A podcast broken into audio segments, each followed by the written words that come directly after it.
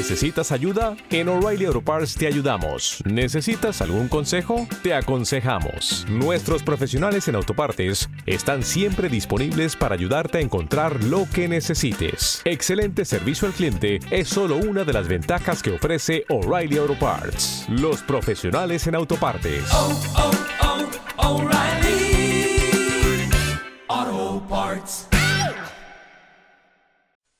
Luces en el horizonte con Luis Martínez Vallés.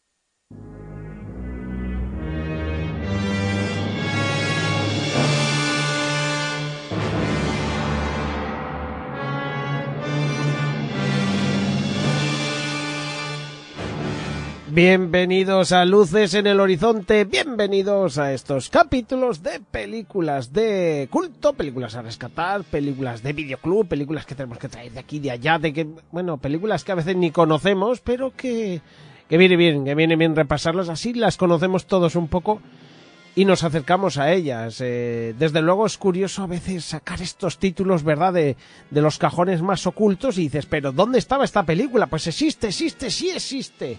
Y ahí está. Y bueno, pues aquí está eh, Luis Martínez Vallés con todos vosotros en Luces en el Horizonte para contaros las películas más raras a veces, las más extrañas, las más curiosas, las aquellas que yo considero que eh, tienen algo, sí, a veces son películas malas, pero tienen su puntillo. Hoy vamos a por una de muy bajo presupuesto, pero con el encanto que tenían las películas de ciencia ficción de los 50, aunque esta ya es de los 60, pero tiene todavía ese tufillo ahí a ciencia ficción que me gusta a mí tanto de esa época de, tantas películas de bajo presupuesto, pero que eran imaginativas y tenían historias realmente curiosas.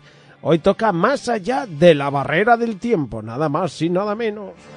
Ya sabes que está contigo Luis Martínez Vallés, aquí en Luces en el Horizonte, y que vamos a atacar directamente a esta película, que por cierto no tiene doblaje, así que lo que toca es que te la cuente yo enterita, ¿de acuerdo? Pues vamos a por ella.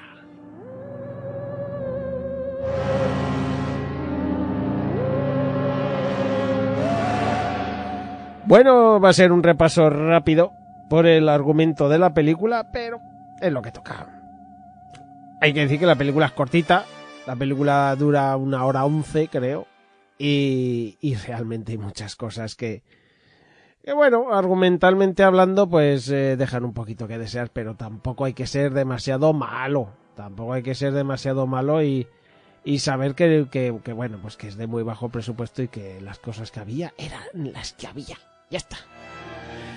Conocemos al mayor William Allison que con la X-80, con, la, con un avión, eh, va a volar por el espacio intentar eh, ponerse en órbita para hacer, eh, bueno, por los primeros pasos para, a la hora de empezar a conquistar el espacio. Hacen el lanzamiento, llegará hasta los 500.000 pies, incluso a 2.000 millas por hora. Y, bueno, ¿qué digo? 2.000, no, no, alcanza las 7.000. ¡Wow! Tremendo. Ahí ya está volando por el espacio cuando ya parece que va a hacer la maniobra de regreso.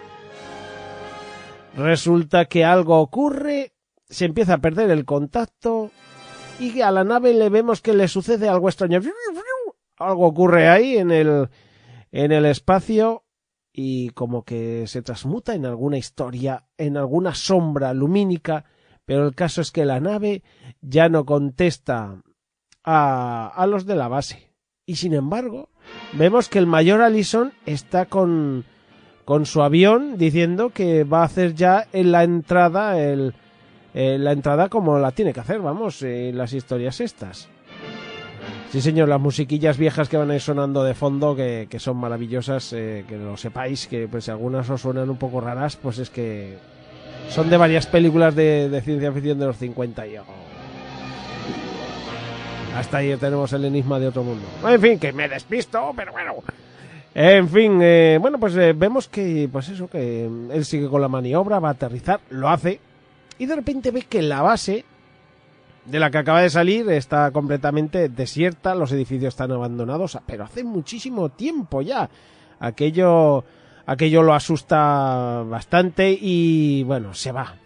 Eh, va caminando, eh, llega hasta una ciudad que vemos que tiene unas torres eh, con una especie de punta, parece, parece el ojo de Sauron un poco. una punta ahí luminiscente y, unas cúpulas redondas y bueno, pues lo que solían hacer con estas ciudades eh, modernas en estas películas, que ya sabemos que eran muy imaginativas, quizá no muy útiles, pero imaginativas. De repente vemos que le mandan, le lanzan o le disparan una especie de ultrasonido dos hombres que vemos que lo estaban observando y cae cao. Está atrapado en una especie de cápsula, vigilado, no le responden ninguno de los que están allí. Al soltarlo incluso intenta pelear. Una chica, una chica lo frena. Además una chica que veremos que lo que he visto yo la llaman Terena, eh, si lees por ahí la llaman Trirene bueno, la chica, Terena. Yo le voy a decir Terena, aunque, bueno, Trirene. Eh, Trirene. terena. Eh, me da igual. en fin, nos da igual. Bueno, pues eh, no le dicen nada. ¿Qué pasa? Eh, al final, pues eh, lo llevan, la chica que lo ha calmado, lo llevan por unos pasillos triangulares. vemos en las cámaras, las cámaras que vigilan, fíjate, años 60, y lo que se les ocurre hacerlo es como si fueran, imaginaos estos focos que tenían, tienen como una especie de, de, de, mm, de, arco metálico para sujetarlo, para girarlo, ya lo sabéis, ¿no? Pues son parecidos a esto. Es, eh, bueno, bastante imaginativo, con los cuatro duros que tendrían, hacen eh, distintas cosas. También es curioso ver cómo la mesa de los eh, de estos dos hombres más mayores que hemos visto aquí, que le hablan, estos sí, tienen la mesa vacía por completo, exceptuando que en cada esquina de la mesa, bueno, en la esquina superior delantera, hay como dos bolas de bolos negras. No sabemos lo que son, pero ahí están. ¿Te está gustando este episodio? Hazte fan desde el botón apoyar del podcast de Nivos.